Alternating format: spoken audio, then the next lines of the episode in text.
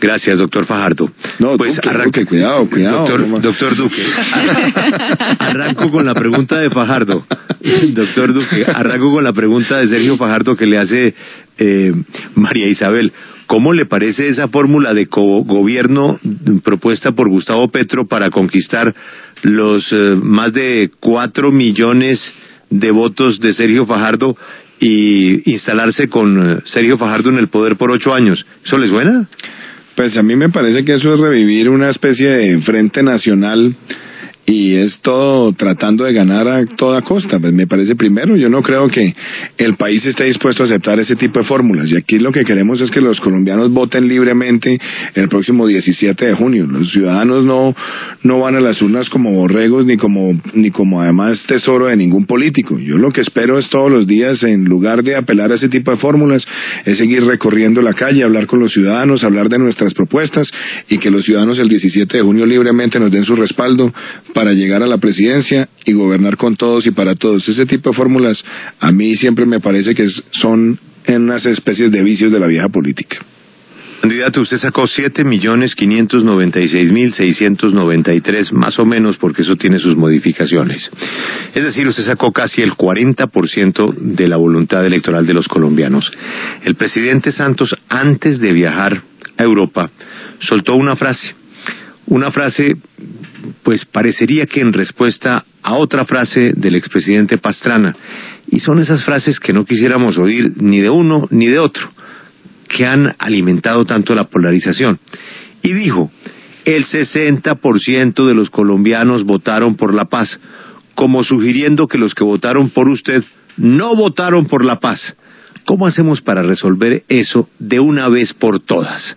Es decir, ya el Congreso ayer dio una señal clara de poner en su sitio a la JEP, es decir, de cumplir con el acuerdo. Pongamos en plata blanca lo que usted ha repetido muchas veces, que usted es amigo de la paz, que usted no va a destruir el acuerdo de paz, pero que tiene unas observaciones y modificaciones que va a tratar de adelantar para que la gente entienda que usted no es enemigo de la paz, como lo dijo el presidente antes de su viaje. Pues Julio, déjeme empezar por una cosa y es una reflexión que yo creo que tenemos que hacernos todos los colombianos. Uno de los errores más grandes que se ha cometido en la historia reciente de Colombia, y me refiero a hace cuatro años, es haber dividido a la población entre amigos y enemigos de la paz.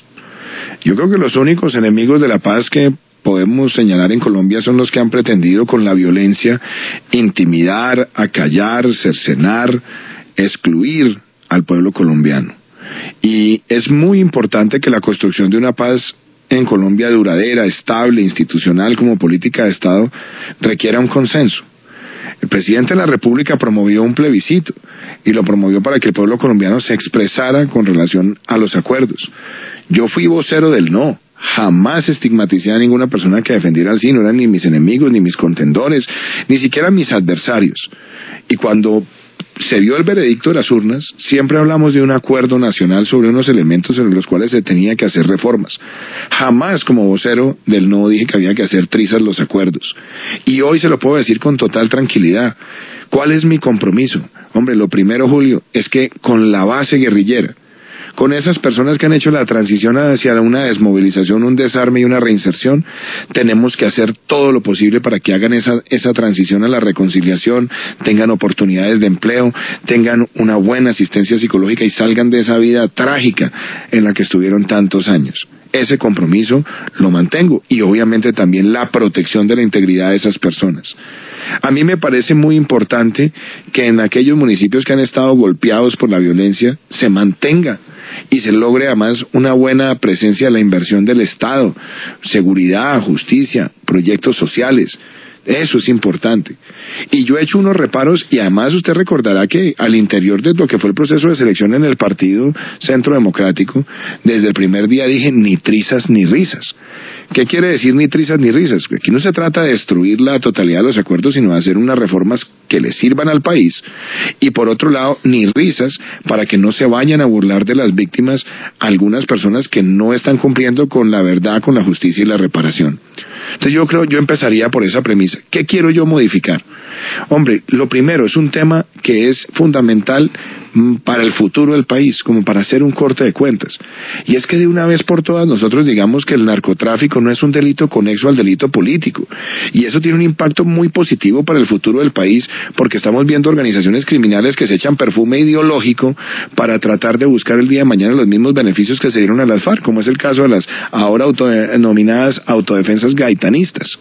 Necesitamos tomar esa decisión, que el narcotráfico, de una vez por todas, no sea un delito conexo al delito político. Segundo, que la sustitución y la erradicación sean obligatorias, significa que el Estado tiene que llegar, sí, con su autoridad, pero al mismo tiempo con el desarrollo alternativo, porque lo cierto es que en los últimos cuatro años ha crecido exponencialmente el área sembrada y es un combustible de la violencia.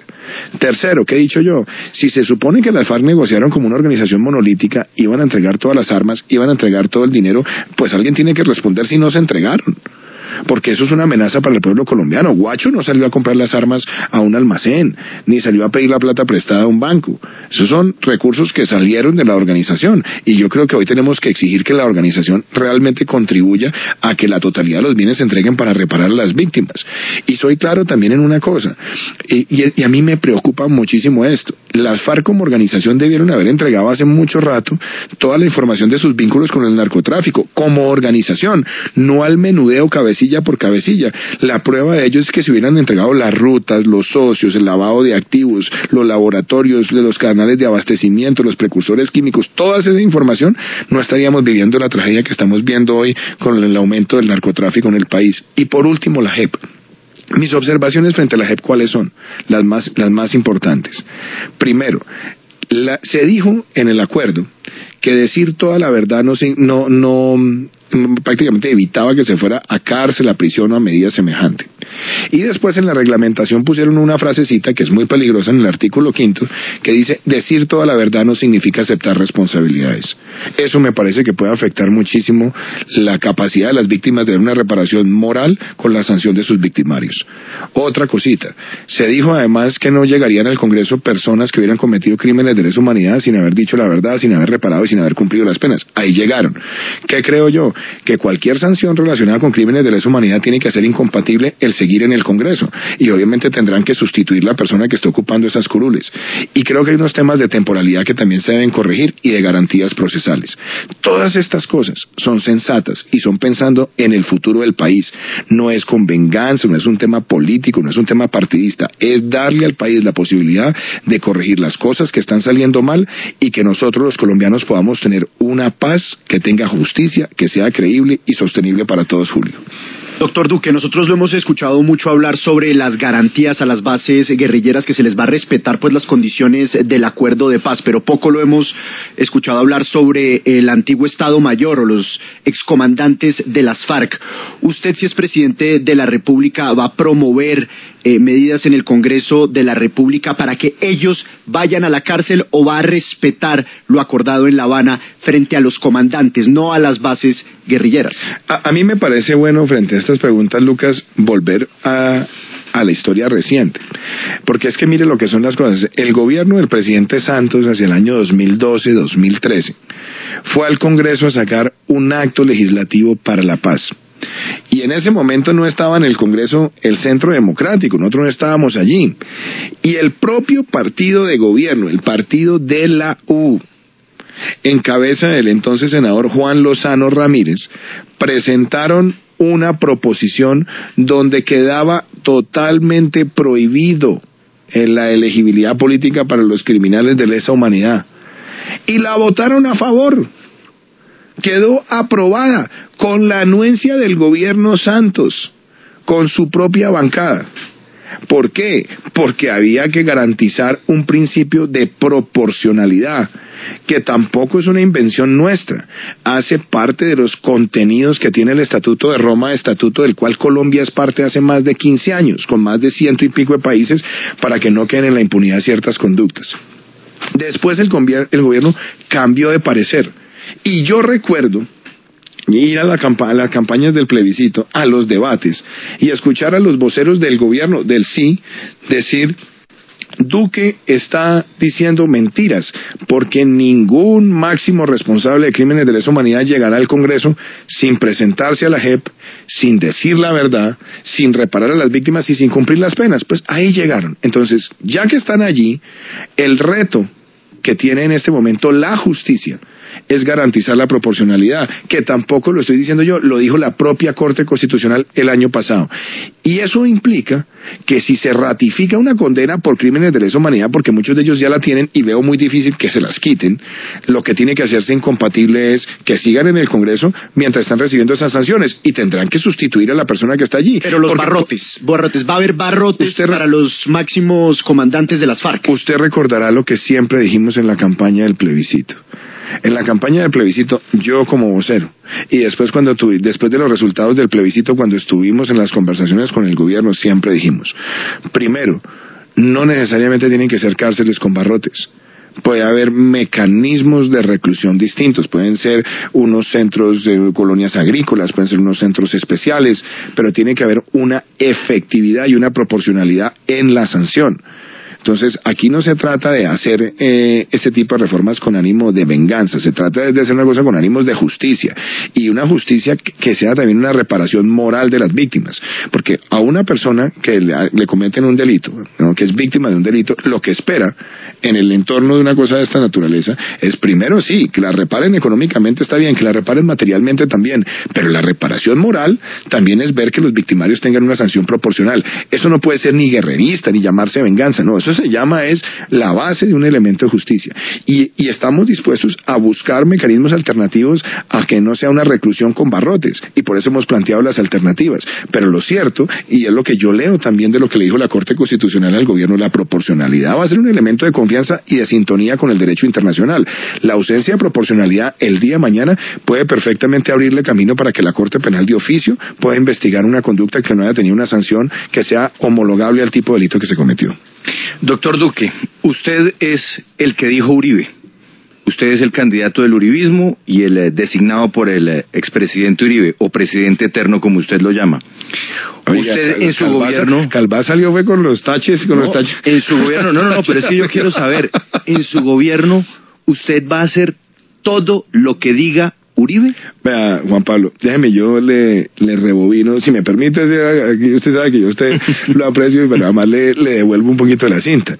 Claro, el, el proceso de selección en el Centro Democrático, ¿cómo se dio? Primero, yo me presenté como precandidato en el Centro Democrático. Y me presenté cuando en ese momento las figuras que estaban aspirando eran Oscar Iván Zuluaga, el doctor Carlos Holmes Trujillo. Después se presentó la doctora María del Rosario, Paloma Valencia, Rafael Nieto. Y fuimos a un proceso que recorrió toda Colombia en foros programáticos y se estableció un mecanismo. Le recuerdo, siempre busqué la consulta abierta. Fuimos a un proceso de, de, encuestas con las bases y con la ciudadanía. Dos encuestas las gané, gané esa nominación con mi programa. Después, Fui como candidato del Centro Democrático a una consulta abierta el 11 de marzo, sacamos más de 4 millones de votos. Después nos presentamos con una coalición a esta primera vuelta y logramos una votación importante. Mi proceso de candidatura ha sido un proceso democrático. Sí, lo respalda el presidente Uribe, lo respalda mi partido, lo respalda una coalición, pero me parece que decir que yo soy un candidato designado y no un candidato que ha sido elegido a través de estos procedimientos, pues desconoce todo ese, ese proceso previo Proceso previo que además me permite a mí decir con humildad, aquí nosotros hemos ido a todas las instancias donde se nos ha requerido en democracia y las hemos ganado.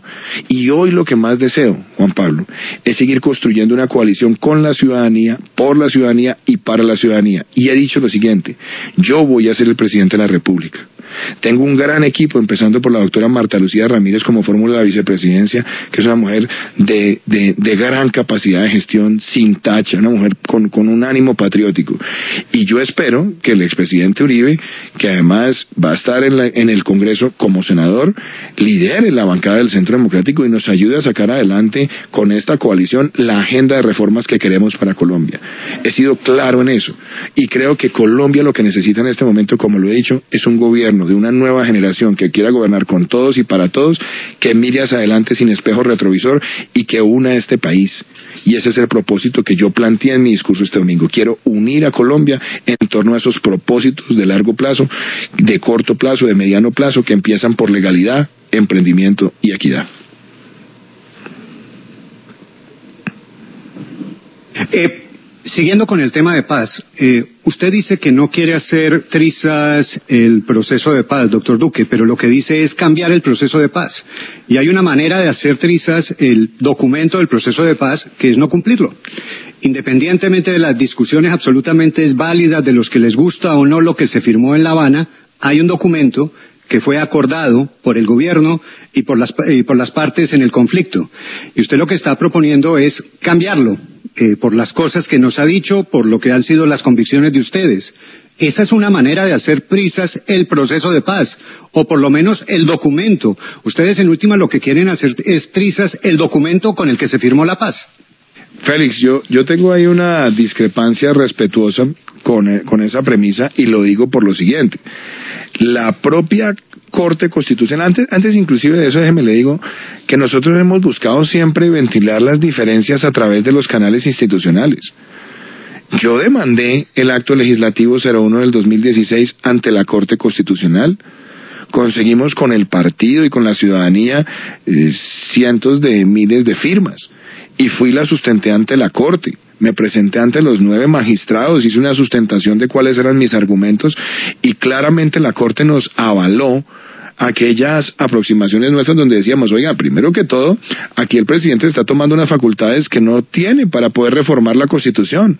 Segundo, el presidente de la República está limitando las facultades propias del Congreso que tiene que deliberar con una amplia discusión.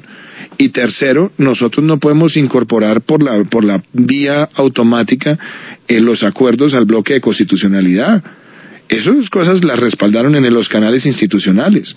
Y fíjese en lo que son las cosas. La propia Corte Constitucional el año pasado ha dicho que una cosa son los cuerpos de los acuerdos, es decir, el documento firmado entre Juan Manuel Santos y el señor eh, Londoño alias Timochenko, y otra cosa muy distinta es que el Congreso y las instituciones puedan hacer las modificaciones que la ley les confiere en sus facultades administrativas e institucionales.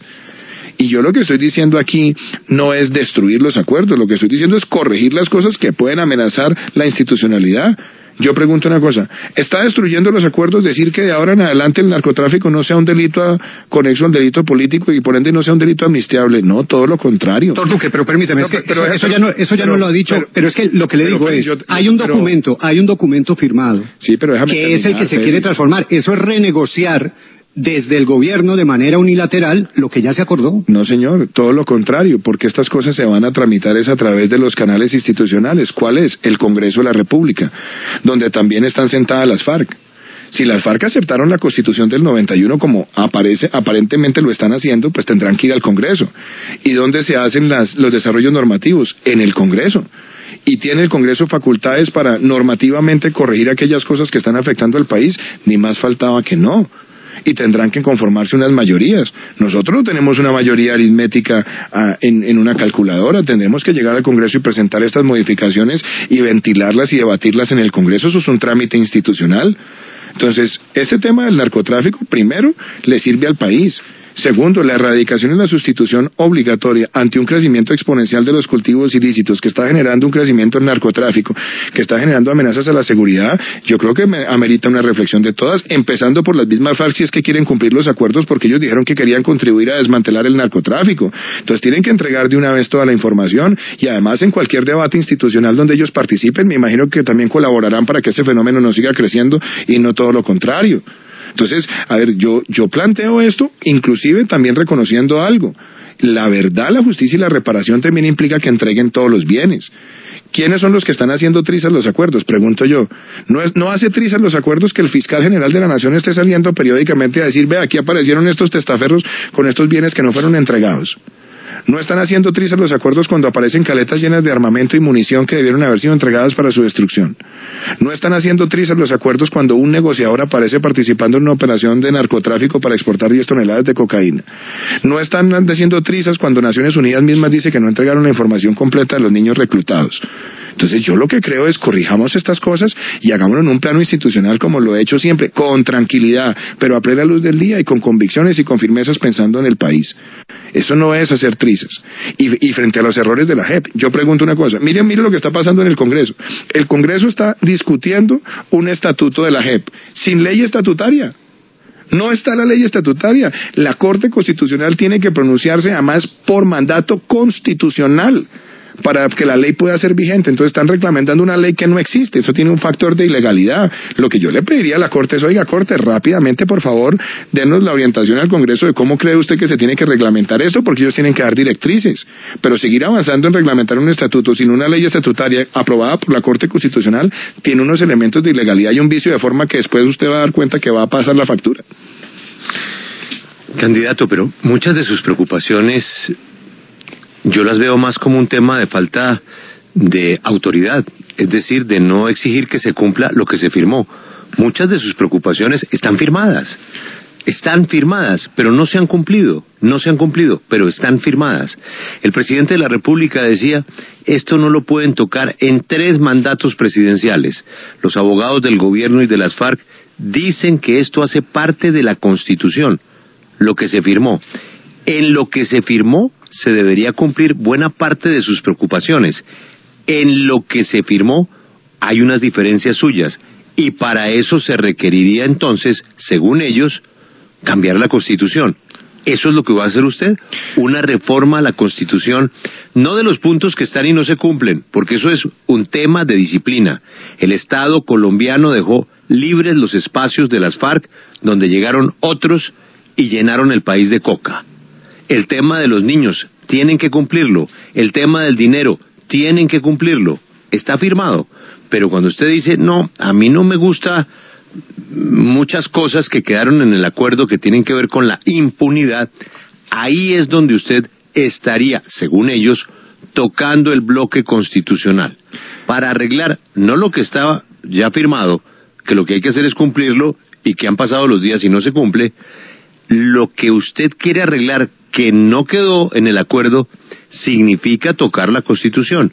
¿Usted la va a tocar entonces? A ver, Julio, primero, si usted se da cuenta lo que fue el proceso, el gobierno buscó por la vía del, del plebiscito que quedara incorporado la totalidad de los acuerdos al bloque de constitucionalidad. Y eso no se logró. Después lo que se definió es que los acuerdos se firmaban y ahí quedaron, quedó una discrepancia. Las FARC dicen que una vez se ratificaron los acuerdos en el Congreso, con las mayorías que fueron derrotadas el 2 de octubre del 2016, el propio gobierno en el Congreso dijo que no estaba incorporado al bloque de constitucionalidad. Entonces, esa es una discusión que tendrá que resolverla este gobierno con las FARC, pero para efectos prácticos no está en el bloque. No lo está. Y la otra cosa, hay unas cosas que son los, el acuerdo firmado entre Juan Manuel Santos y Timochenko y otra muy distinta, los desarrollos normativos. ¿Qué ha dicho la Corte Constitucional en una sentencia del año pasado? Si no me falla la memoria, puede que me falle el número, puede ser la C630 del 2017. La Corte Constitucional habló que los canales institucionales pueden hacer todos los desarrollos normativos con total libertad. Entonces yo pregunto una cosa, si las cosas están andando mal, se están agravando, están amenazando la institucionalidad del país, hay unos errores graves en la implementación, entonces tenemos que simplemente cerrar los ojos y aguantarnos 11 años para que esto se pueda modificar. Yo no creo que un país tenga que estar condenado al fracaso, y mucho más cuando estamos viendo unas fallas graves. Yo creo que lo que hay que buscar es que en, los canales institucionales que son el Congreso y las Cortes, plantear aquellas cosas que se deban modificar por el bien del orden público del país, por el bien de las víctimas. Julio, es que yo, yo le digo una cosa muy básica. Se supone, y además las FARC lo dijeron en los acuerdos, que iban a contribuir al desmantelamiento del narcotráfico. Pero eran las FARC como organización. Es decir, en el tránsito de ser una organización armada a ser un partido político, debían haber entregado toda la información. Las rutas, los socios, los laboratorios, las cadenas de abastecimiento, el lavado de activos, ¿Para qué? Para que el Estado colombiano y ellos, entre comillas, pudieran contribuir a desmantelar el fenómeno. Y ahora nos encontramos con que uno de los negociadores, no era uno de los jefes de, cuadrilla, no uno de los negociadores está participando en una operación de narcotráfico y entonces se captura por, esa situación. Yo pregunto, ¿no sería más fácil de una vez que la FARC entregue toda esta información y se comprometa con el país a desmantelar eso? ¿No es más fácil en este momento que nosotros garanticemos que la sustitución y la erradicación sean obligatorias, pero al mismo tiempo con desarrollo alternativo y otro tipo de vehículos? ¿O entonces seguimos esperando hasta que, hasta que el área sembrada llegue a las, que a las 400 mil hectáreas? ¿Qué? Cuando usted tiene más de 200 mil hectáreas o más de 180 mil hectáreas de coca y se está convirtiendo en cocaína, se está exportando, eso después regresa al país en forma de contrabando, eh, de, de lavado de activos en cualquiera de sus manifestaciones y tiene un impacto negativo en el país.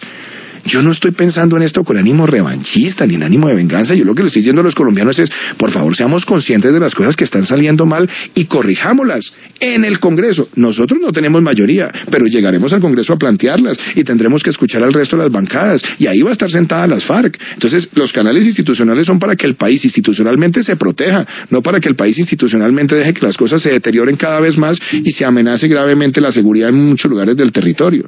Por eso lo importante que yo he dicho no es hacer trizas, es que como país corrijamos las cosas que se necesitan corregir, nos unamos en torno a una paz sostenible, a una paz creíble y a una paz que tenga unos elementos de justicia, de verdad, reparación, que satisfagan el anhelo histórico de las víctimas.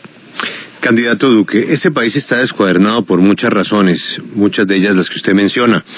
La falta de autoridad, eh, pero sobre todo el desacato a, la, justicia. Eh, los últimos gobiernos tienen una deuda gigantesca con Colombia, el gobierno del presidente Uribe, el gobierno del presidente Santos, por no haber hecho una reforma a la justicia, por distintas razones. Yo creo que tuvieron la intención y tuvieron los mejores deseos, pero en el Congreso no quieren reformar la justicia, no quieren reformar la política, porque la acomodan a su manera. Es inconcebible que en Colombia tengamos una señora que no ha sido podido llevarla a la cárcel desde hace no sé cuántos años. Y no hay poder humano, porque la justicia tiene un boquete. Usted ha hablado de justicia en su plan, pero usted ha hablado de un tema muy delicado, que es bueno que lo explique. El tema de la Corte Constitucional, en donde al final, como usted acaba de decir en otra respuesta, allá terminan llegando temas trascendentales. Por ejemplo, una herramienta que usted ha dicho no la va a acabar, que es la tutela, en un país enfermo de la tutelitis, por supuesto que debe ser reglamentado. ¿Cómo es esa composición, ese escenario de una reforma a la justicia, comenzando, por ejemplo, con el tema de la Corte Constitucional? Pues Julio, mire, antes de, de, hablarle de la Corte, yo quisiera que me diera dos minuticos para contarle lo que ha sido la propuesta integral de justicia nuestra.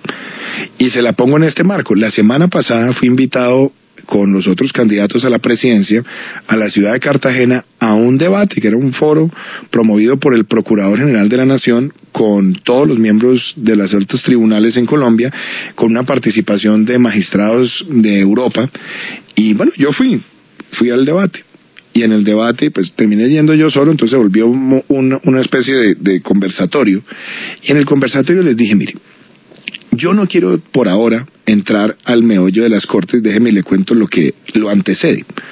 ¿La justicia en Colombia tiene un problema? Sí, tiene un problema de eficacia, tiene un problema de credibilidad, tiene un problema de transparencia, tiene un problema de tecnología, tiene un problema de resolverle al ciudadano las, las, las reclamaciones. ¿Cuál es mi primera propuesta? Hombre, tengamos una política de talento para que la rama judicial vaya a las facultades de derecho y escoja a los mejores. Segundo, motívelos a que se queden, que nadie llegue a ser magistrado sin haber estado por lo menos cinco años en la rama, de manera que se premie el haber estado allí adentro. Tercero, fortalezcamos las primeras y las segundas instancias. ¿Para qué? Para que la justicia sea más eficaz en la proximidad con el ciudadano y no estemos siempre viendo las altas cortes como esas instancias de cierre de todos los procesos. Démosle además a esas instancias una mejor valoración de lo que es la calidad de las providencias judiciales. Tengamos el expediente electrónico, fortalezcamos mecanismos alternativos de resolución de conflictos y tengamos una mejor unificación jurisprudencial para orientar el papel de los jueces. Todas esas reformas se pueden hacer a través de reformas de ley. Y lo que yo dije, que además si usted mira mis, mis testimonios, inclusive en el debate que suscitó la controversia, que fue cuando yo dije, hombre, hay una propuesta para discusión sobre el sistema de cortes, de si debe ser una corte única o no. Yo nunca dije que yo iba a llegar a imponerla, lo que dije, ahí está la propuesta. Pero miren lo que son las cosas, propuestas que Jaime Arrubla, expresidente de la Corte Suprema de Justicia, ha dicho, interesante la discusión. El doctor Juan Manuel Charri, que es un connotado jurista, ha dicho, interesante la discusión. La Corporación de Excelencia en la Justicia ha dicho interesante la discusión. Al interior de las deliberaciones de la Comisión Bonivento, ese tema también estuvo. Yo no estoy pensando llegar a revocar cortes, Julio. Además he sido claro en eso. Yo no estoy pensando llegar a destruir el sistema de orden porque eso no es una facultad del presidente. Lo que yo les dije a ellos mismos en Cartagena es evaluemos y concertemos una reforma que requiere no solamente un consenso político, sino también un consenso con las Cortes. Sí, pero, pero doctor Duque, es que usted es el que ha hablado de Corte Única. Y, pero permítame le hago la pregunta. permítame le hago la pregunta. Es que ¿Qué tiene eso de la Corte Única? Primero es acabar, por ejemplo, con la Corte Constitucional que ha sido la garante de los derechos. La justicia tiene muchos problemas, pero es eh, la garante de los derechos. ¿Y qué ha hecho, entre otras cosas, esa Corte Constitucional? Primero, fue la Corte que impidió la segunda reelección de Álvaro Uribe. Segundo, es la Corte que ha garantizado eh, los derechos de la comunidad LGBT, eh, que usted tiene varios compañeros que han estado en contra de ese reconocimiento. Tercero, es la Corte que ha dicho que no se pueden cambiar los acuerdos por lo menos en tres gobiernos es acabar con la Corte Suprema de Justicia, que entre otras cosas es una Corte que llevó a la cárcel a varios miembros del Centro Democrático y que hoy adelanta un muy complejo proceso contra el senador Álvaro Uribe. Entonces es acabar con esas cortes y para muchos esto suena a una retaliación contra unas cortes que le han resultado incómodas al Centro Democrático. A ver, yo creo que ahí hay, hay más eh, editorial en el preludio la pregunta respetuosamente, Félix, por lo siguiente. Esta no es una propuesta que salió de un sombrero, ni me la inventé yo ahorita, ni fue en el afán de una coyuntura.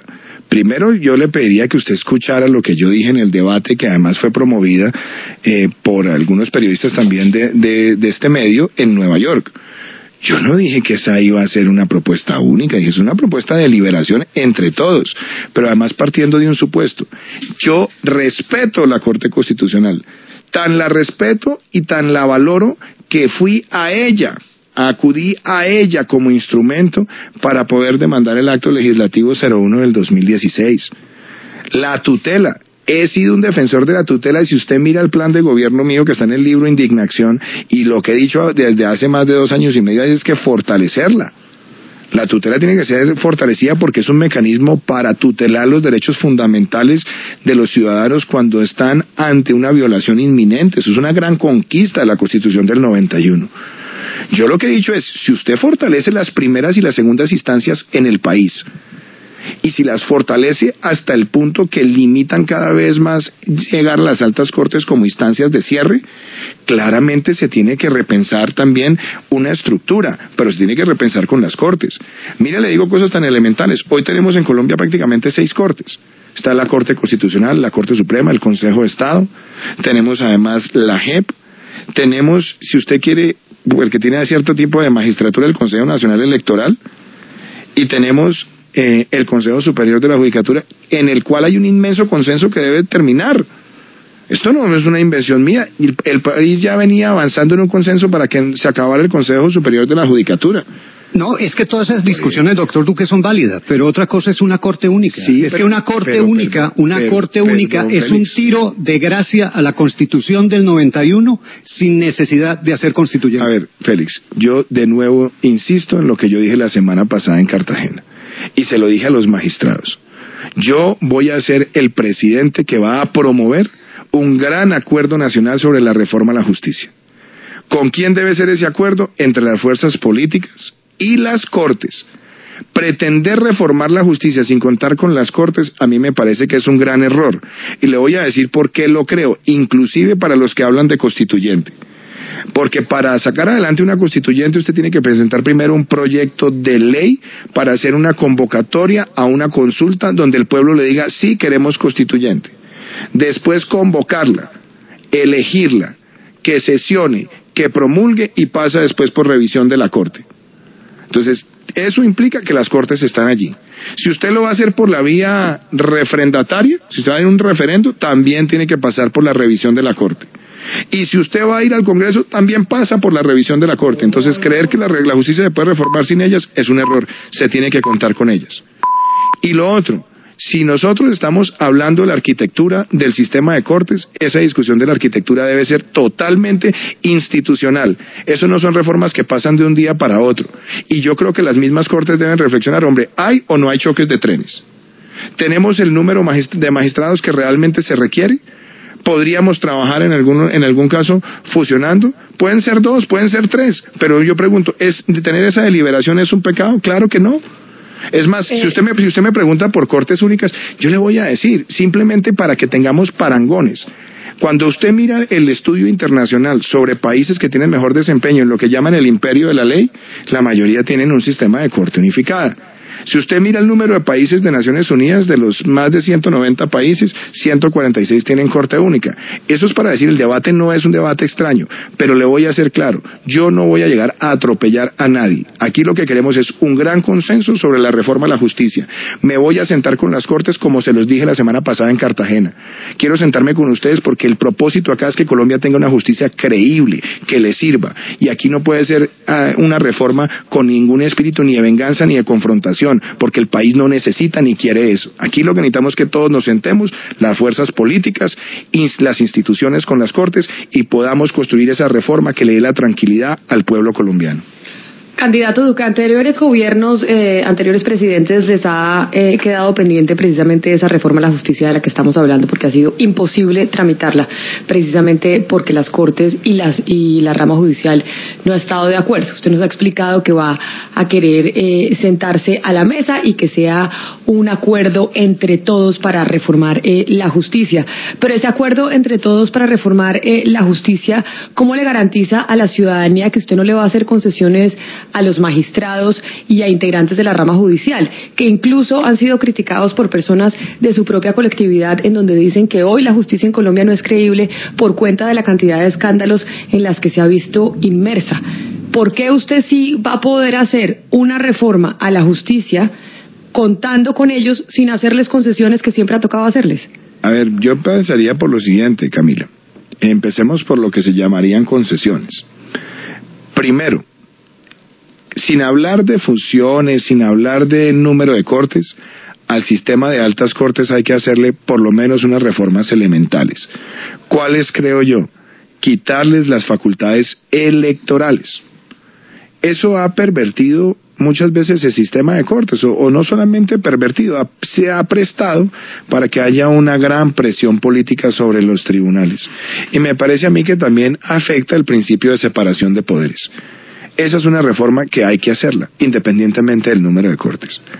La segunda, que nosotros no acabemos con la puerta giratoria. Digamos, eso ya se, se, avanzó mucho en eso. Eso se logró una gran conquista en los últimos años.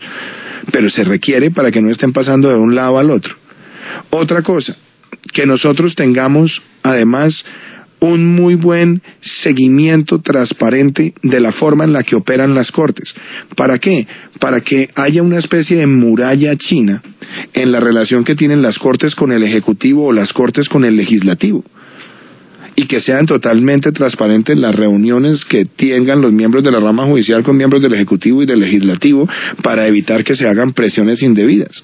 Esos son temas que, que se requeriría hacer sin entrar a este debate. Y otra, y obviamente otra cosa que nosotros necesitamos y es ponerle de, alguna manera unos criterios más rigurosos en términos de el escrutinio y la selección de los magistrados. Estas son cosas en las cuales hay un gran consenso nacional, independientemente de hablar del número o no número de cortes. Y mi pregunta es muy sencilla. ¿Puede en este momento el Congreso por sí solo reformar la justicia sin el aval de las Cortes? No lo creo.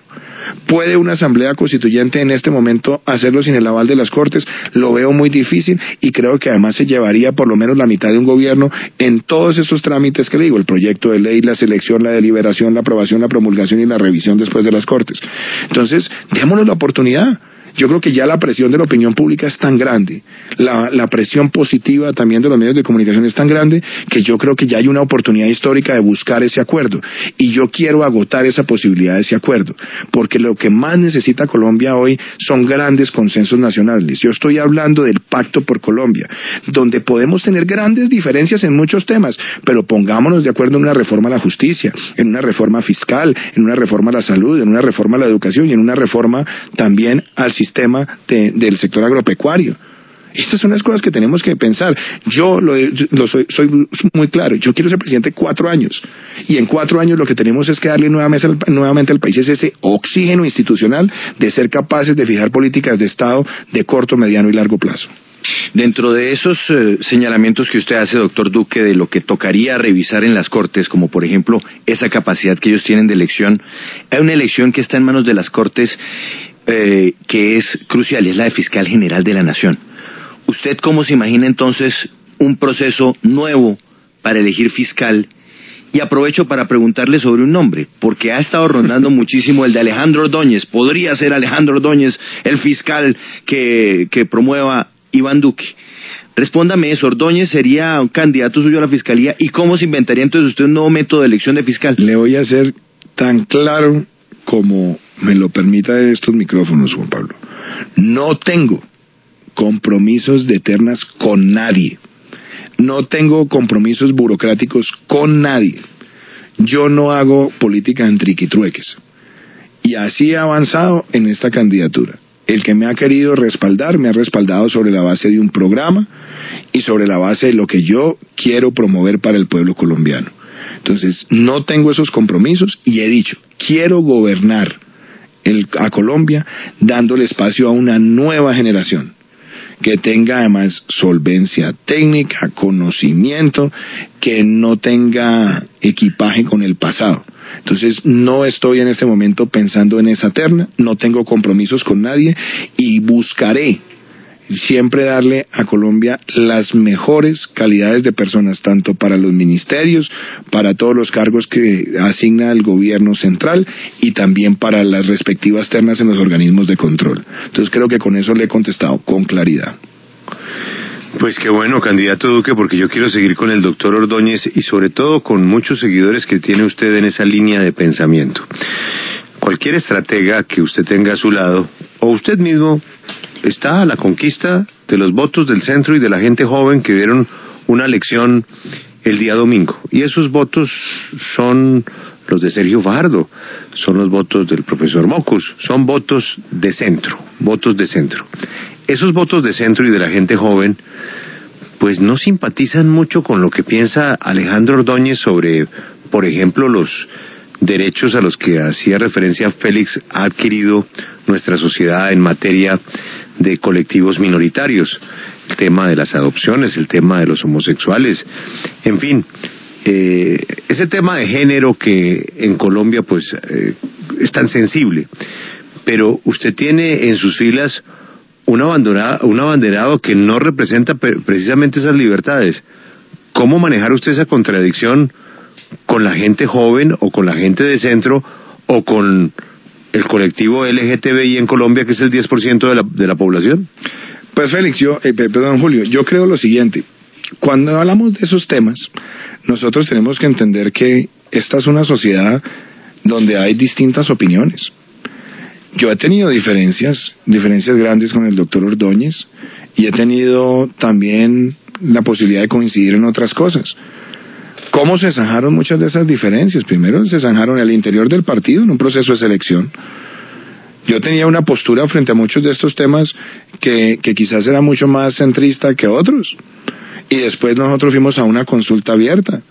Pero es que a mí no solamente me acompaña el doctor Ordóñez, a quien le tengo aprecio, A mí me acompañan también personas como Angelino Garzón, que tiene una opinión totalmente distinta a la de él frente a esos temas. A mí me acompaña Sofía Gaviria, que tiene una opinión también distinta frente a esos temas. A mí me acompañan sindicatos como Sintra y Nagro. A mí me acompañan además fuerzas políticas que respaldaron en su momento el sí, como el Mira.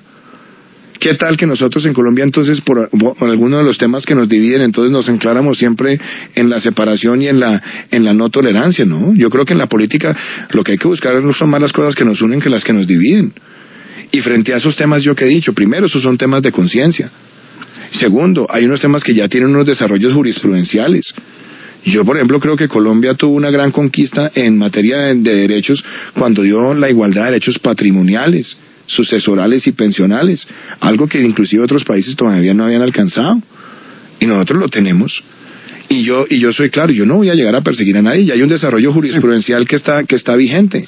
Yo, primero, yo no parto de la base de perseguir a nadie. Nunca he perseguido a ninguna minoría. No hay ningún comentario mío que sea sectario frente a la expresión del, de, la orientación sexual de nadie. Y eso además me da a mí mucha tranquilidad. Temas tan sensibles como el aborto, que he dicho yo, hombre, yo soy católico en mis convicciones personales, yo soy una persona provida, pero reconozco ya los avances jurisprudenciales que tiene el país en las tres causales que están aceptadas, sin estigmatización de nada. Ahora, a mí me han preguntado, ¿usted tiene unas posturas? Hombre, sí, las tengo, pero yo no voy a llegar a cambiarlas a la fuerza con nadie. Pero y, esos debates se tienen que dar además de nuevo en los canales institucionales. Pero Entonces, precisamente, doctor Duque, es sobre sus posturas. Porque, por ejemplo, usted en el 2011 escribía en su cuenta de Twitter, eh, haciendo un gran elogio de la administración Obama y de la Corte Suprema de Justicia de los Estados Unidos cuando aprobó el matrimonio igualitario en los Estados Unidos.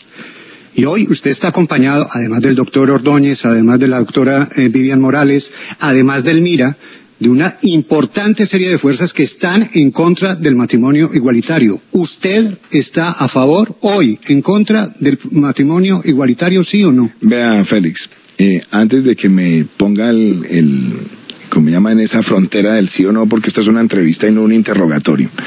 Yo lo que, lo que quisiera decirle es lo siguiente. Primero, yo me expresé en el año 2011 y no me arrepiento de eso. A mí me echan digo, ay, por Dios, mire lo que va a pasar. Y me tocaron muchas reuniones con, con personas que están participando en este proceso político y les dije, sí, hay una gran diferencia. Hay una gran diferencia con lo que era Estados Unidos en el 2011 y con lo que es Colombia hoy y lo que era Colombia en el 2011.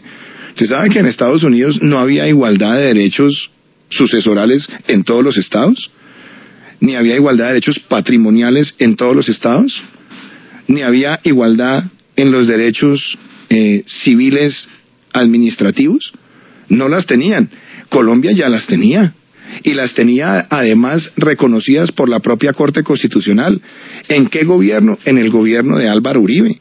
Eso ya eran conquistas, y eran conquistas en materias de derecho que equiparan desde el punto de vista civil a lo que es una unión matrimonial. Ahora, desde el punto de vista de la Constitución colombiana, yo también quiero decir una cosa. Tome usted la Constitución y lea el artículo 42 de la Constitución. Y usted me dice cuál es la definición constitucional que está allí de familia. A pesar de eso, la Corte Constitucional hizo un pronunciamiento, un pronunciamiento que permite hoy que una, una pareja vaya a una notaría y pueda contraer un contrato que tiene connotaciones matrimoniales. Eso, si alguien lo quiere modificar, ¿dónde lo tiene que hacer? En el Congreso. ¿Quién lo tendrá que hacer? Pues las fuerzas que tengan ese interés y tendrá que deliberarse. Pero soy muy claro, yo no estoy en la promoción de desmantelar eso. Si alguien quiere abrir ese debate en el Congreso, que lo haga. Usted sabe lo difícil que ha sido jamás modificar eso. Nosotros no estamos en, yo no estoy en el plan de estar retrocediendo decisiones, pero ahí está la deliberación política. Y eso no me aleja a mí de mis, de mis opiniones de conciencia. Pero yo no voy a llegar a atropellar por convicciones de conciencia la, la decisión de todo un país o perseguir una minoría. Doctor Duque, pero usted en este momento, como lo decía Félix, está apoyado por yo creo que la gran mayoría de las iglesias cristianas en el país y ellos han dicho que ese apoyo se debe a que usted ha manifestado en este momento, eh, por ejemplo, esas posiciones que la familia está conformada por hombre y mujer, como lo dice la Constitución y como lo dicen ellos.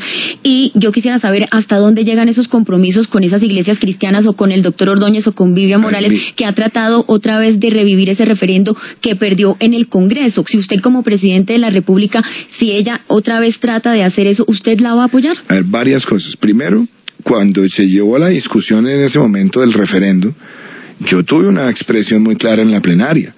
Yo tuve unas observaciones frente a, ese, frente a ese referendo que fueron muy claras. A mí me parecía que entrar a reglamentar el tema de la adopción uniparental o monoparental no tenía sentido. Lo dije públicamente. Porque además la adopción monoparental es reconocida en virtud del artículo 44 de la Constitución que le da a los derechos del niño la preponderancia sobre el resto de la sociedad. Es una deliberación institucional en el Congreso. Y el Congreso es el que tiene que tomar decisiones si es que ese tipo de cosas se van a ventilar, entre otras cosas, porque los mecanismos refrendatarios no solamente se deliberan ahí, sino que después pasan también por la revisión de la propia Corte. Entonces, esa es una cosa. Y lo otro es, ¿cuáles son mis convicciones? Hombre, yo creo en la familia y creo en la definición del artículo 42, que está en la Constitución, que no la escribí yo. Ni tú, ni ninguno de los que está acá. La escribieron los constituyentes del 91 que además muchos de ellos se aprecian de lo progresista que era la Constitución. Pues ahí dejaron ellos la definición. Y la propia Corte lo que ha dicho, por, primero porque en Colombia lo que existía antes de la figura era algo que se llamaba el contrato innominado. Entonces una pareja podía ir a una notaría una pareja del mismo sexo, firmaba un contrato innominado que tenía una homologación en derechos patrimoniales, sucesorales, y después los pensionales que venían por, por, desarrollo jurisprudencial que se homologaban a, una, a, contraer nupcias. Y después la Corte dijo, no señor, sí se puede ir a una notaría, hoy se puede ir a una notaría porque el Congreso no ha reglamentado y la Corte primero le dijo al Congreso, reglamente. No lo hizo, entonces volvió a sacar una jurisprudencia y dijo, como no reglamentó, esto se permite hasta que usted decida abordar esa discusión. Y esa discusión la tendrán que abordar las fuerzas que estén interesadas. Yo creo que hoy las prioridades en el país son otras, pero eso no me cambia mis convicciones, ni mis opiniones de conciencia. Pero no, nosotros no podemos estigmatizar simplemente a alguien que tiene unas diferencias y entonces no podemos hablar del resto. A mí me alegra mucho que en una coalición tengamos una persona como Angelino y también pueda estar participando el doctor Ordóñez. Y hay muchas diferencias abismales entre ellos, pero también hay unas cosas que los unen en materia de salud, en materia de infraestructura, en materia de vivienda. A mí entró a apoyarme Sofía Gaviria, una mujer valiosísima, y la, y la Asociación de Víctimas de las FARC. El partido Mira respaldó el sí. ¿Qué tal que yo dijera no? Entonces, como usted respaldó el sí, aquí tenemos unas diferencias que son insalvables. No, tenemos esa diferencia pero tenemos que pensar más en las cosas que nos unen como país y yo creo que eso es lo que necesitamos los colombianos. ¿Qué tal que porque yo haya tenido unas diferencias con el Partido Liberal entonces no puedo volver a hablar con ellos o con el Partido Conservador o con el Partido Verde? ¿Qué me enorgullece a mí? Fui senador de oposición y desde la oposición logré sacar leyes que le, que le sirven al país concertando con las demás fuerzas políticas. Y fui ponente de proyectos de otros partidos y del mismo gobierno y les ayudé a que fueran leyes de la República porque le sirven al país. Yo creo que el mensaje acá es que tenemos que ser capaces de unirnos por Colombia y hacerlo con sensatez y pensando hacia el futuro. Pues entonces vamos a la política. Candidato, usted se reunió con César Gaviria. ¿En qué condiciones quedó el apoyo del grupo liberal que dirige César Gaviria a su proyecto político? Pues hombre, Julio, primero, yo con el expresidente Gaviria he tenido desde hace muchos años una buena relación. Cuando él fue secretario general de la OEA, en una parte desde su periodo, yo estuve como representante en el BID y he tenido con él siempre una buena relación. Hemos tenido diferencias grandes políticas y recientemente una de ellas fue en el plebiscito fuimos a varios debates y demás, pero siempre en un plano donde hay diferencias políticas, pero cordialidad. Y pues yo le agradezco a él primero que me haya expresado la, felicitación por los resultados y segundo lo que yo le dije, hombre, valoren el programa nuestro, examínenlo. Y si el partido en una deliberación libre sobre el programa nuestro quiere motivar la reflexión de los parlamentarios, háganlo. Ahora, habrá temas en los que nosotros nunca nos vamos seguramente a encontrar como diferencias que podemos tener frente al proceso de paz, pero lo que está claro es que las diferencias en una democracia se ventilan en el Congreso y en las Cortes. Y entonces a mí me parece importante, no solamente con el expresidente Gaviria, porque no es solamente él, es el Partido Liberal, las bases liberales, son las bases de todos los partidos, son los independientes. Yo hice un llamado el de julio el domingo en mi discurso y les dije a todos, por favor, valoren este programa está funcionando. Ya le respondió Germán Vargas Lleras, le respondió César Gaviria. Pero el grupo de César Gaviria ya quedó comprometido con usted. No hubo ningún compromiso, Julio. Bueno, pero hubo, hubo, un guiño, una simpatía, un buen café. un buen café sí, un buen café sí. Y el estudio. y el sin, sin lamparazo. Sin lamparazo, porque usted me debía a mí uno y yo pensé que hoy usted iba a estar aquí en la cabina con Alberto, pero... vea, no, me dejaron aquí, aquí me tienen es con agua fría. Bueno, pero, pero, eh, pero bueno, pero, se despidieron amablemente y que volvemos a hablar. Con él he tenido siempre una, una relación amable, Julio, y tenemos, como le digo, diferencias políticas, pero una relación amable y valoro eso en la democracia. ¿Sabe qué me gustó el domingo? Que cuando vi los resultados, yo tomé, tomé la decisión de llamar al doctor Humberto de la Calle, lo llamé, que tuvimos diferencias muy grandes, pero usted vio en mi discurso. ¿Qué tal que yo me pusiera con mezquindades y no le reconociera cosas que él planteó en la campaña que le sirven a Colombia? En mi discurso le dije, usted aportó unos temas importantes a la, a la discusión de salud, al tema de las minorías étnicas en Colombia con Germán Vargas, pues mejor dicho, las diferencias han sido grandes y hemos estado en, muchos debates, pero ¿cómo no voy a, hacerle un reconocimiento que en medio de las diferencias también presentó un programa de gobierno serio, estudiado y hay muchas propuestas de él que deben ser consideradas por el país? ¿O qué tal yo ponerme con mezquindades con Sergio Fajardo, con quien he tenido una muy buena relación en lo personal desde hace muchos años? Lo llamé y les dije, hombre, gracias. Para mí fue muy importante compartir con ustedes esto. Yo, ahora, si ellos deciden no apoyarme, también lo entiendo. Es que yo no estoy, yo, creo que la democracia es eso. Pero lo más importante, Julio, yo creo que el mensaje más grande que yo traté de dar este domingo es invitar al país entero a que nos apoye con un programa. Y soy muy claro una cosa que quiero decirlo aquí en sus micrófonos. El político que me apoye tiene que saber que la premisa que yo tengo acá es cero cupos indicativos, cero mermelada, como lo dije en el discurso cuando yo me Yo le creo, yo le creo, pero es que eso ha sido imposible. Ojalá le salga. yo, le creo, yo, le creo que usted, usted se va a enfrentar al mundo con eso. Yo le creo. Pero me cuesta trabajo que lo pueda hacer. Le explico por qué. El domingo, precisamente el gran mensaje de los colombianos es que estamos realmente cansados de la corrupción. Eso ya lo sabíamos. Perfecto. Pero el otro mensaje fue la votación de Petro y la votación de Fajardo eh, en otro nivel en donde el rechazo es total a los partidos políticos. El domingo se acabó el Partido Conservador en Colombia, se acabó el Partido Liberal y la U y Cambio Radical pues quedan ahí como unos partidos alternativos que se tendrán que unir para subsistir. Pero el Partido Conservador y el Liberal quedaron liquidados. ¿Por qué? Porque ya no más. La política en cuerpo ajeno, eh, la explicación siempre de que las responsabilidades son individuales que en Colombia no hay delito de sangre, por supuesto, eso es cierto, pero la gente no quiere ver más al hijo y al sobrino y al tío y al amigo y al grupo político. Ese apoyo de Centro Democrático al alcalde de Cartagena, pues fue un, fue, fue un mensaje equívoco equívoco, porque ahí estaban reunidas las mismas casas políticas que tienen a Cartagena donde la tienen. Usted es consciente, 41 años, posible presidente de la República de Colombia, compitiendo con Gustavo Petro, que si usted llega a la presidencia, se queda con todas esas deudas, con todas esas casas políticas?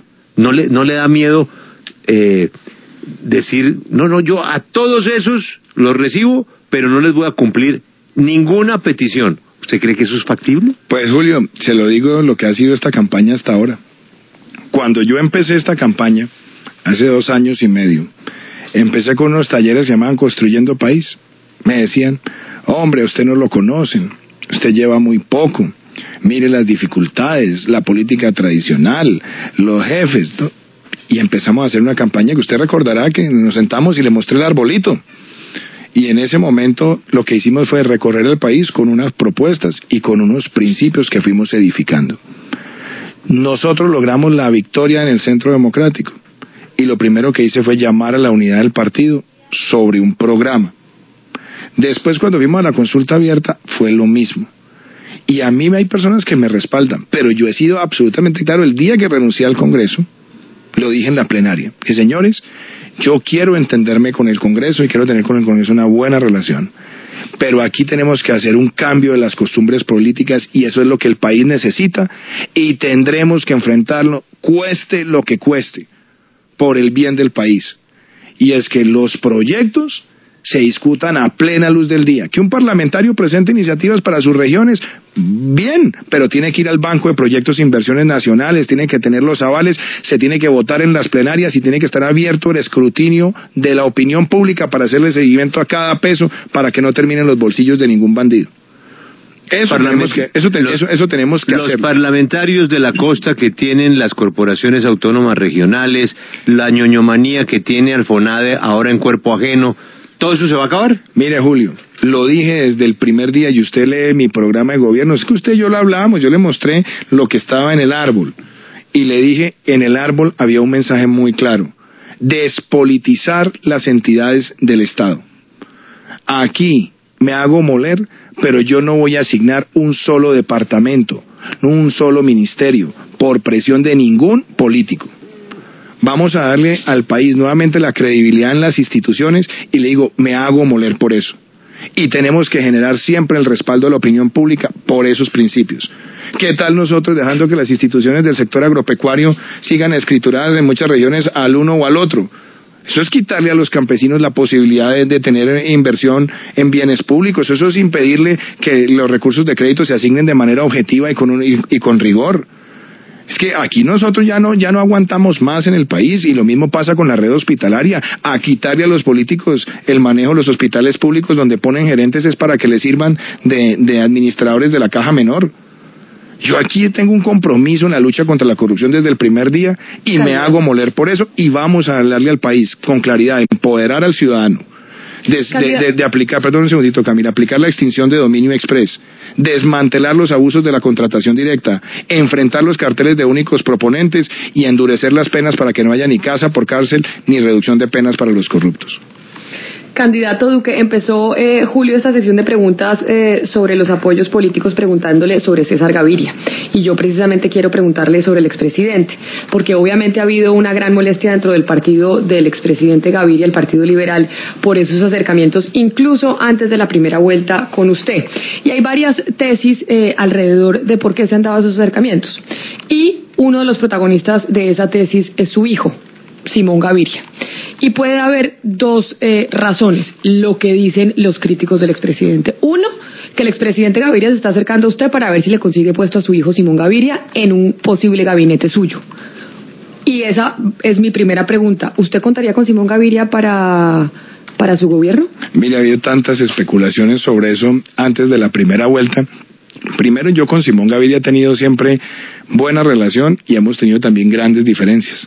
Yo fui uno de los más críticos del último plan de desarrollo, donde él lo lideró y nos enfrentamos en el Congreso y en las comisiones económicas de manera clara. Eh, no es tan difícil la respuesta, ¿es sí o no? yo sí lo consideraría pues, para un gobierno mío o no. Tranquila, no, no me, no, yo pues, si, si usted me quiere acosar, yo, me dejo acosar, pero déjeme, déjeme yo contesto tranquilamente, porque usted me hace una pregunta y yo sí quiero que la opinión pública oiga mi respuesta.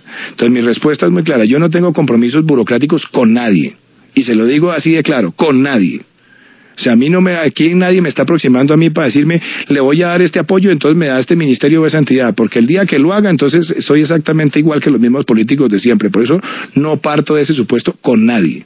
El que diga que tiene un compromiso conmigo con un ministerio, que aparezca y que lo diga públicamente a ver quién es porque no tengo compromisos burocráticos con nadie. Ahora, usted me pregunta a mí por la relación con Simón Gaviria, se la estoy contando. He tenido con él diferencias y he tenido también con él coincidencias.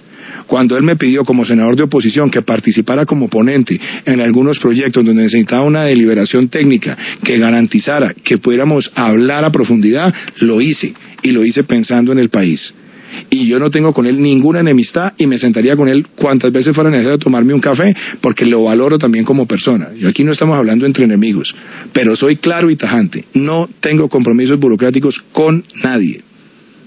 Y otro de los temas, porque yo le dije que eran dos las críticas que se hacían y por las cuales eh, se habla incluso dentro del liberalismo del acercamiento del expresidente César Gaviria con usted y con su campaña, porque a veces parecería incluso ilógico. Y es el caso de Brecht, porque en el caso de Brecht aparecen en el expediente mencionados usted, que usted lo sabe y hemos hablado muchas veces aquí eh, sobre ese tema, y también el, eh, el hijo del expresidente César Gaviria, Simón Gaviria. ¿Ustedes han hablado de ese caso? Cuando, cuando, primero, cuando primero, primero, primero que todo, Camila, yo no estoy en el expediente de Odebrecht.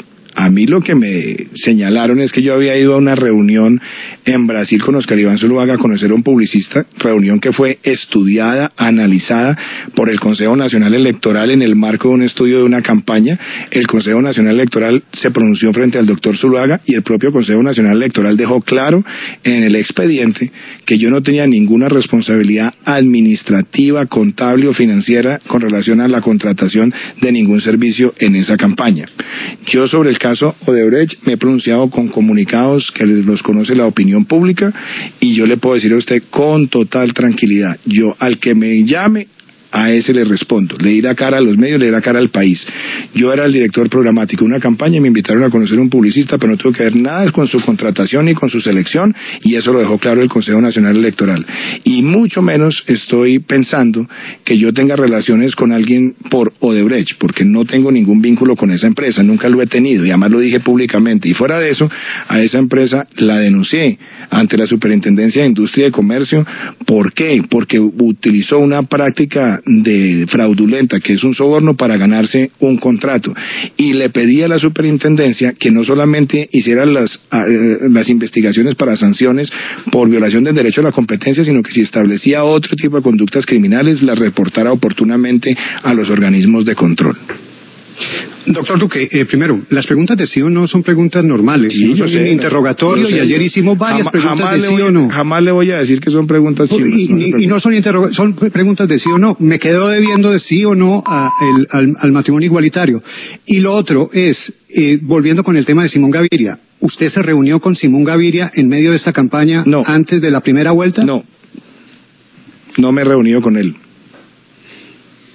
Doctor, Doctor Duque, hablemos de otras de las compañías políticas que usted tiene en este momento, porque eh, ya hablaba Julio de lo que puede pasar con los conservadores, habló Julio también de la realidad de las iglesias cristianas, pero por ejemplo, el partido de la U que está por ahí revolando, dando unas vueltas para ver si aterriza, no aterriza, cómo llega, una persona como Armando Benedetti, una persona como Roy Barreras, que además han sido unos eh, duros eh, contendores políticos eh, recientes para Álvaro Uribe y para usted, ¿son bienvenidos en su campaña? Hombre, yo lo que quiero ser claro, Juan Pablo, es en la política también se necesita coherencia y se necesita congruencia.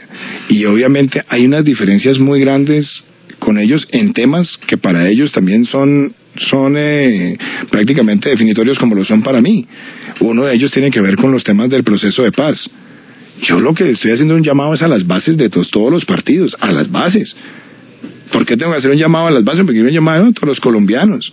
Y si a mí alguien me quiere respaldar, me tiene que respaldar es con mi programa y con mis propuestas. Pero yo no estoy transigiendo en, en los principios y en las convicciones. Si usted se da cuenta, por ejemplo, los temas más abismales que son los del proceso de paz, ¿cuál ha sido mi, mi aproximación? Hacer unas reformas. Unas reformas, ¿por qué? Porque yo no quiero hacer trizas pero tampoco voy a permitir que se sigan haciendo burlas por parte de algunos a las víctimas o a la institucionalidad colombiana. Entonces, una cosa es que alguien vote por mí, que lo tendrá, lo hará en las urnas, y otra cosa muy distinta que yo empiece a claudicar en lo que ha sido mi propuesta coherente y congruente a lo largo de ese tiempo. No, no le, no recibirá Roy Barreras, pues no, recibirá Armando yo, yo, lo que le quiero decir, si ellos quieren votar por mí, bienvenidos que vaya cualquier colombiano a las urnas si lo quieren hacer, pero yo no estoy transigiendo ninguno de mis principios, ninguno de mis valores, ninguna de mis propuestas. Una cosa es la, el, el deber de cada ciudadano en las urnas, que es a su conciencia, pero nosotros seguimos recorriendo el país con un programa invitando a la la ciudadanía a que nos respalde con él. Doctor Duque, le cambio de tema. El Centro Democrático, el Uribismo y el expresidente Álvaro Uribe han sido muy críticos de muchas decisiones judiciales, entre ellas decisiones eh, de la Corte Suprema de Justicia que han afectado a colaboradores del gobierno de Álvaro Uribe. Y quiero que hablemos de un caso en específico, el caso de Andrés Felipe Arias. Él en este momento pues está en medio de un proceso de extradición solicitado por la justicia colombiana y eso está pues andando allá en los Estados Unidos. Si usted es presidente de la República, eh, va a poner alguna talanquera, le va a meter el palo en la rueda a ese proceso de extradición que se está llevando, que se está adelantando en estos momentos y qué va a hacer con el caso Andrés Felipe Arias. lo mismo me lo preguntaron aquí en esta, en esta, en esta cadena hace ocho días y cuál fue mi respuesta. Hay una solicitud de extradición que la ha hecho la Corte Suprema de Justicia y en este momento está siendo estudiada por las autoridades norteamericanas. Y al mismo tiempo las autoridades norteamericanas están haciendo una valoración por un trámite de asilo. ¿Qué es lo que tiene que esperar en este momento el país? La decisión de las autoridades judiciales de los Estados Unidos. O sea, si, si las autoridades eh, de los Estados Unidos así lo determinan y Andrés Felipe Arias es extraditado, ¿usted va a dejar que él cumpla su pena aquí en Colombia tal y como lo pues Es que el tema es muy sencillo, Lucas. La, la decisión recae sobre las autoridades judiciales de los Estados Unidos, porque las autoridades son las que van a tener que mirar si, le, si le otorga el asilo o si lo o si lo eh, o si lo envía a Colombia para que cumpla su condena en Colombia. Doctor Duque, pero tal vez la pregunta es el expresidente Álvaro Uribe, usted sabe que él hace las cosas de frente. Él de frente ha intervenido en el proceso judicial de Andrés Felipe Arias en los Estados Unidos, no solamente en la Corte, no solamente con comunicaciones que ha hecho, que las han recibido los jueces, sino también con el Congreso de los Estados Unidos. Yo le preguntaría, ¿usted intervendría, como lo ha hecho el expresidente Uribe, en el caso Arias? Pues primero que todo, Julio, si usted se da cuenta, lo que han sido las intervenciones del presidente Uribe han sido en el desarrollo de un proceso que ya surtió las etapas de escuchar no solamente al solicitante del asilo, sino también a las personas que el solicitante del asilo invitó para que validaran o, o se expresaran en torno al caso. Esa etapa ya se surtió. ¿En manos de quién está en este momento la decisión? De las autoridades judiciales de los Estados Unidos, que tendrán que definir si otorga o no el asilo o se eh, deporta a Colombia o no el doctor Andrés Felipe Arias para que cumpla su condena en Colombia. Doctor Duque, el ELN en una entrevista que le hicieron dijeron, nos dieron una instrucción, prohibido levantarse de la mesa. Y si gana el señor Duque, pues allí nos va a encontrar en la mesa. Que nombre su delegación y prosigamos. ¿Usted qué va a hacer si llega a la presidencia de la República con la mesa del ELN? Yo tengo unas preocupaciones que las he ventilado desde hace mucho tiempo. ¿Cuáles son? A mí nunca me ha gustado que se acepte lo que llaman negociar en medio de las balas, porque se valida la violencia como un mecanismo de presión en esa mesa para ganar concesiones, en detrimento de quién? De la sociedad colombiana. Por eso he rechazado siempre ese tipo de prácticas. Segundo, el cese al fuego bilateral, a mi modo de ver, el ELN siempre lo ha incumplido.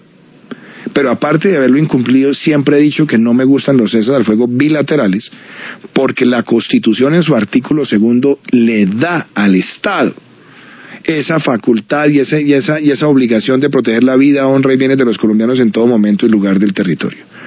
¿Cómo se puede zanjar eso en función de un proceso de desmovilización, desarme y recensión? Ahí viene mi propuesta concentración previa con supervisión internacional. Que el mismo ELN lo aceptó en 1998 en las conversaciones de Maguncia en Alemania a finales del gobierno de Ernesto Samper. Concentración previa con supervisión internacional. Suspensión de todas las actividades criminales que se defina un tiempo perentorio, para que no sea un, un, un, proceso indefinido. Y obviamente se puede hablar de transicionalidad que parta de la base de una reducción sustancial de penas, pero no la ausencia de penas. Y yo creo que esas son las premisas sobre las cuales yo quisiera aproximar un tema si es que ellos tienen esa voluntad. Si no la tienen, tendremos que seguir con la capacidad del Estado y de la justicia para presionar y lograr desmovilizaciones individuales y llevar a una presión institucional de seguridad ofensiva, disuasiva y sancionatoria que lleve a la desarticulación de esa estructura criminal. Lo que quiere decir es que usted levanta la mesa que está en Cuba al llegar a la presidencia y procede a lo que nos acaba de explicar. Lo que quiero decir es que cualquier aproximación tiene que ser sobre esos cuatro puntos. Doctor Duque, hablemos de Venezuela cuál va a ser el rol de su gobierno en medio de la crisis institucional que se está viviendo en el vecino país y la instauración pues de un gobierno prácticamente de facto como el que es el que representa hoy eh, el de Nicolás Maduro.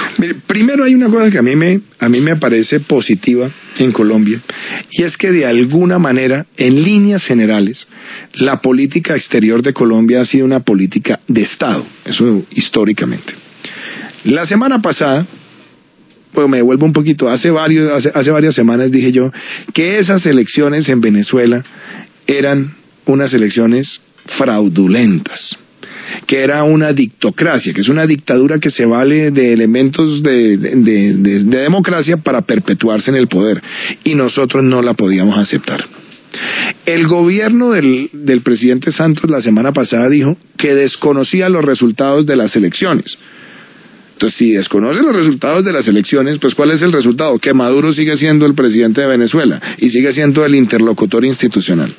Entonces nosotros tenemos que ratificarnos primero en que ese gobierno no es un gobierno legítimo. Pero le agrego cosas adicionales.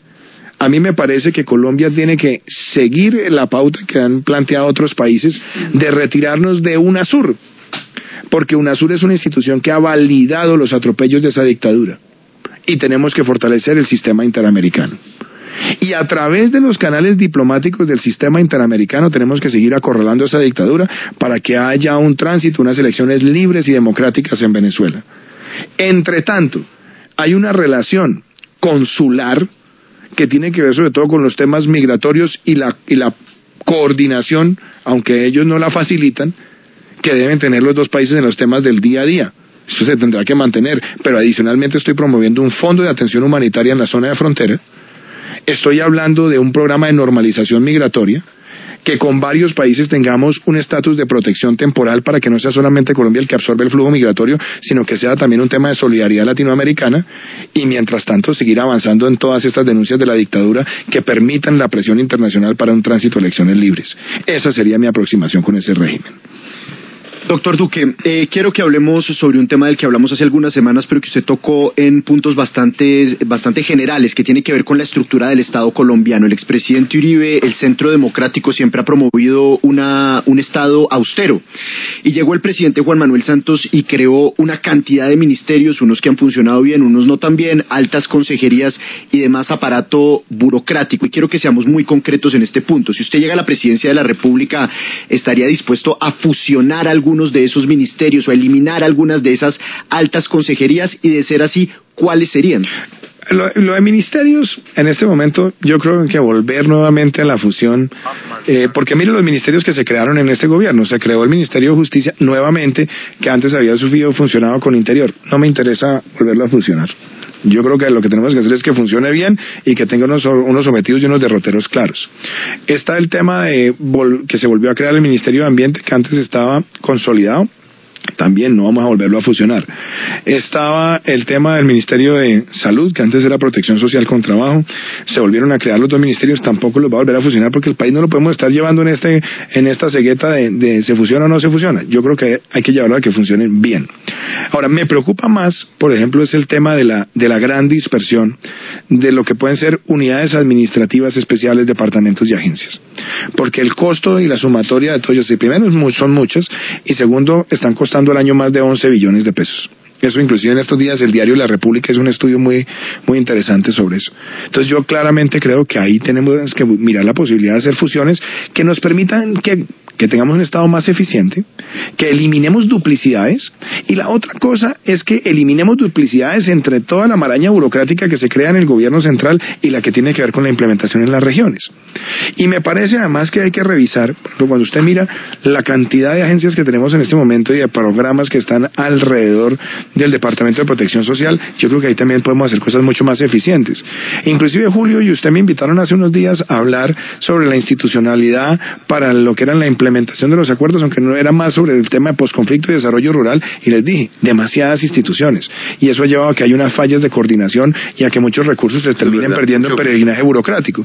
Entonces yo diría, hay que buscar un Estado eficiente, con tecnología, un Estado eficiente que haga más con menos, un Estado gerencial y un Estado que en lugar de, de seguir creando maraña burocrática para que el recurso que le llegue al beneficiario esté, esté reducido, hay que promoverlo. Eh, don Iván, eh, en estos días eh, Colombia ingresa como socio global en, la organización del Tratado del Atlántico Norte, en, la OTAN. Así que el mundo va más allá de, Venezuela en la política exterior colombiana. ¿Tiene usted pensado qué le parece este ingreso de Colombia como socio global de la OTAN? ¿Cree usted que es conveniente estar o bien si acaso usted es presidente saldría de esta sociedad global? Esa es una buena pregunta. Yo veo que Colombia desde tiempo atrás viene adelantando cooperación con la OTAN. Si usted se da cuenta, eh, desde cuando estuvo al frente del Comando General de la OTAN, el general Estavidris, eh, Colombia venía haciendo cooperación. Y me parece que una cooperación como la que tienen otros países del mundo que no son países originarios del Tratado Atlántico Norte, pues a mí me parece que si eso contribuye primero a que haya una mejor cooperación en materia de seguridad, en información, en tecnología, en mejores prácticas, bienvenido sea. No, no veo ninguna razón para rechazar eso.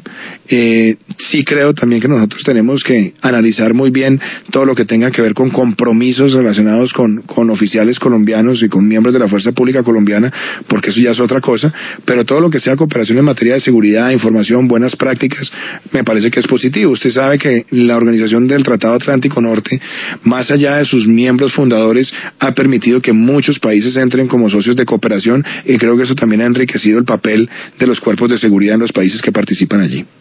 Por cierto, eh, don Iván, eh, una de las cosas que se dice que la posibilidad de ser socio global es el envío de tropas de la a, a distintos puntos del mundo. ¿A eso, me, niega usted? A eso me refiero. Yo creo que esos son temas que primero no podemos eh, responder así ni a la topa tolondra ni sin la suficiente información. Yo creo que todo lo que tenga que ver con movilizar o cooperar con tropas colombianas donde esté expuesto la vida de algún colombiano, yo creo que son cosas que no podemos contestarlas a la carrera.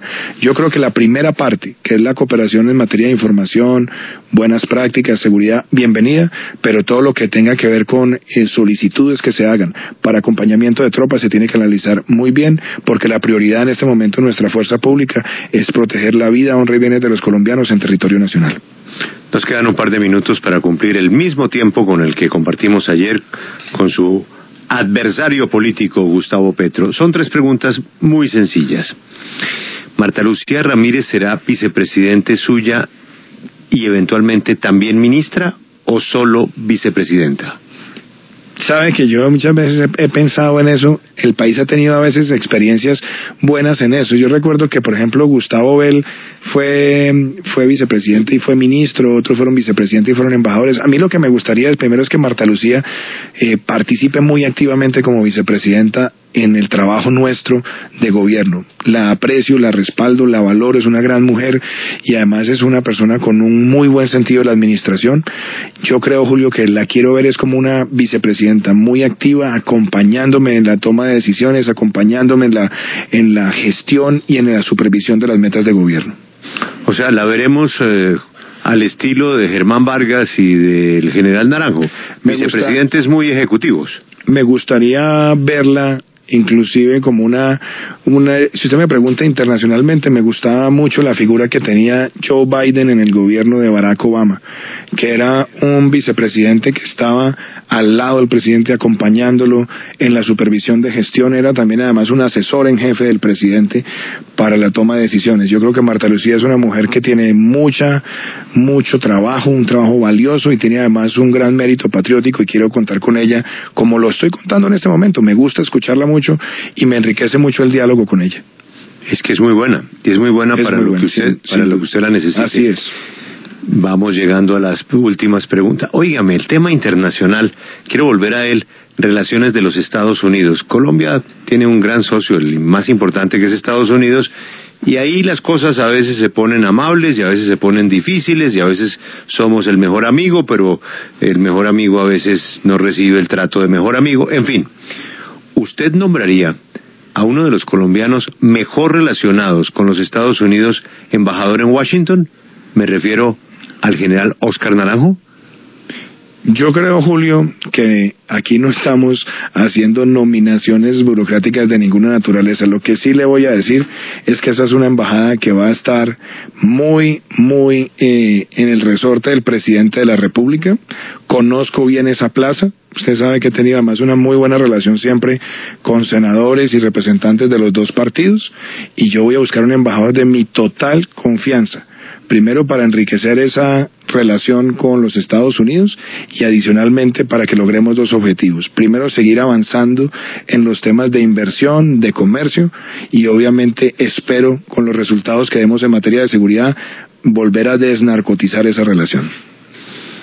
Si a usted le preguntaran una cosa, una cosa que usted quiere continuar del gobierno Santos porque le pareció bien hecha, ¿cuál sería? Muchas. Es que, es que hay cosas que le han servido al país. Otra cosa es que las, las que no le han servido sean más, más notorias. Pero, por ejemplo, leer en mi cuento es un programa que lo he reconocido siempre. Yo creo que el programa de Selva siempre ha tenido cosas buenas y otras que hay que mejorar. El fondo Impulsa para la incubación empresarial ha sido también una muy buena iniciativa.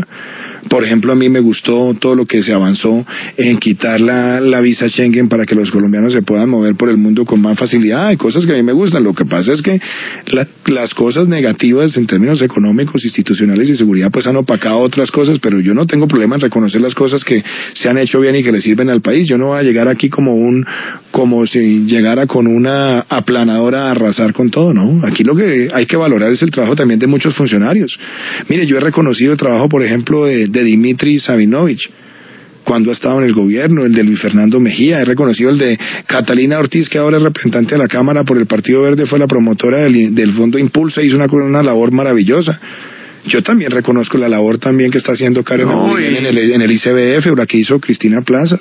No, yo creo que aquí nosotros tenemos que tener tranquilidad para valorar lo que hay que valorar, pero eso también lo digo con claridad, Julio. Vamos a reformar lo que haya que reformar por el bien de este país y lo digo además con una, de una forma muy clara. Aquí no se trata de espejo retrovisor, sino de mirar hacia adelante por el bien de Colombia.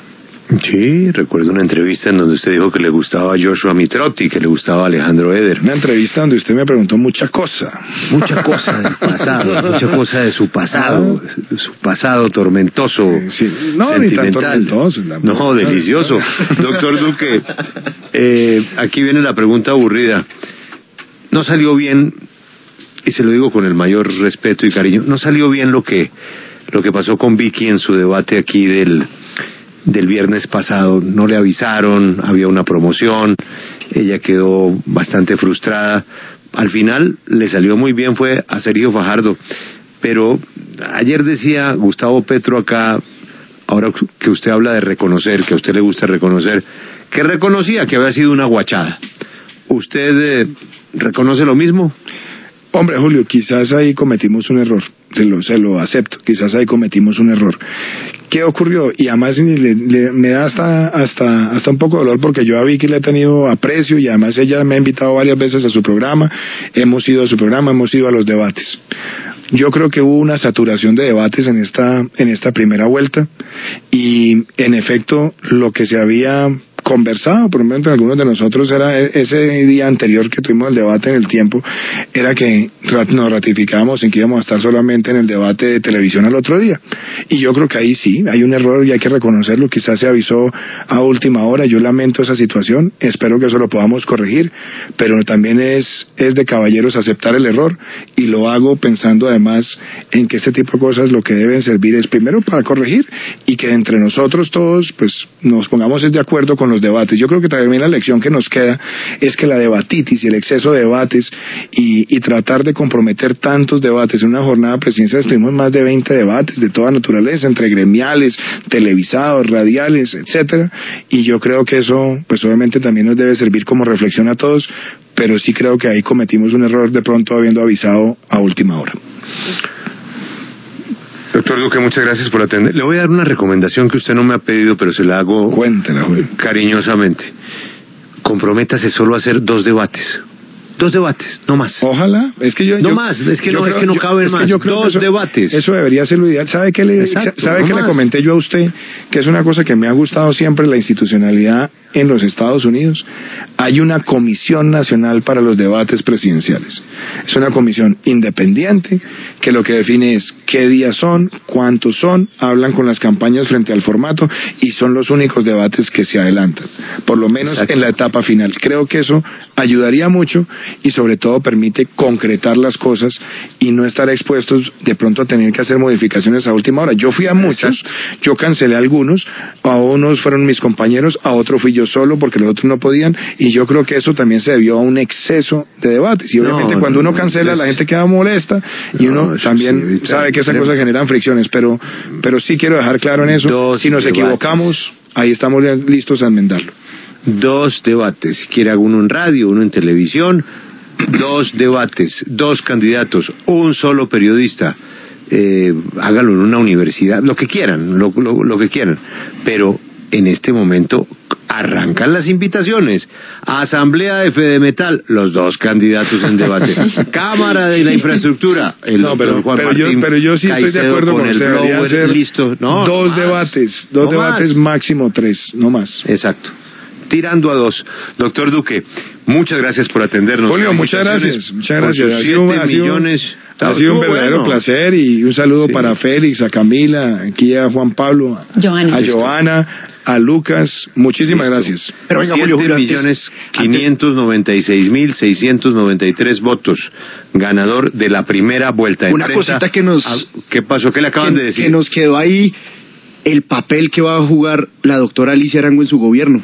Ah, ¿Qué va a hacer? sí. Pues hombre, Ah, mire, eso sí va a Alicia. Arango, Alicia Arango ha sido una persona ahí. ha sido una persona primero que, que quiero, que admiro y ha sido una gran jefe de debate en todo este proceso y ella va a tener una responsabilidad muy importante que le vamos a anunciar oportunamente a los colombianos que va a jugar en llevarle la gran política de la felicidad a las regiones de Colombia. Ahí se la dejo. Ay, ay, ay, ay, ay. ¿Quiere más claro? ¿Quiere más No, claro? no. Mejor dicho.